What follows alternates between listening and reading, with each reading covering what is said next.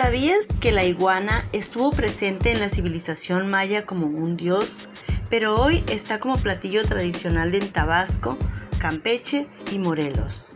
La iguana se ha encontrado representada en vasijas de cerámica fabricadas durante el período clásico temprano. Por ejemplo, el jaguar iguana forma parte del repertorio de seres sobrenaturales en la mitología mesoamericana. Entre los mayas existió el dios Hunabku, a quien también se le conocía con el nombre de Itzam No. Este vivía en los cielos entre las nubes. Itzam No significa casa de iguanas.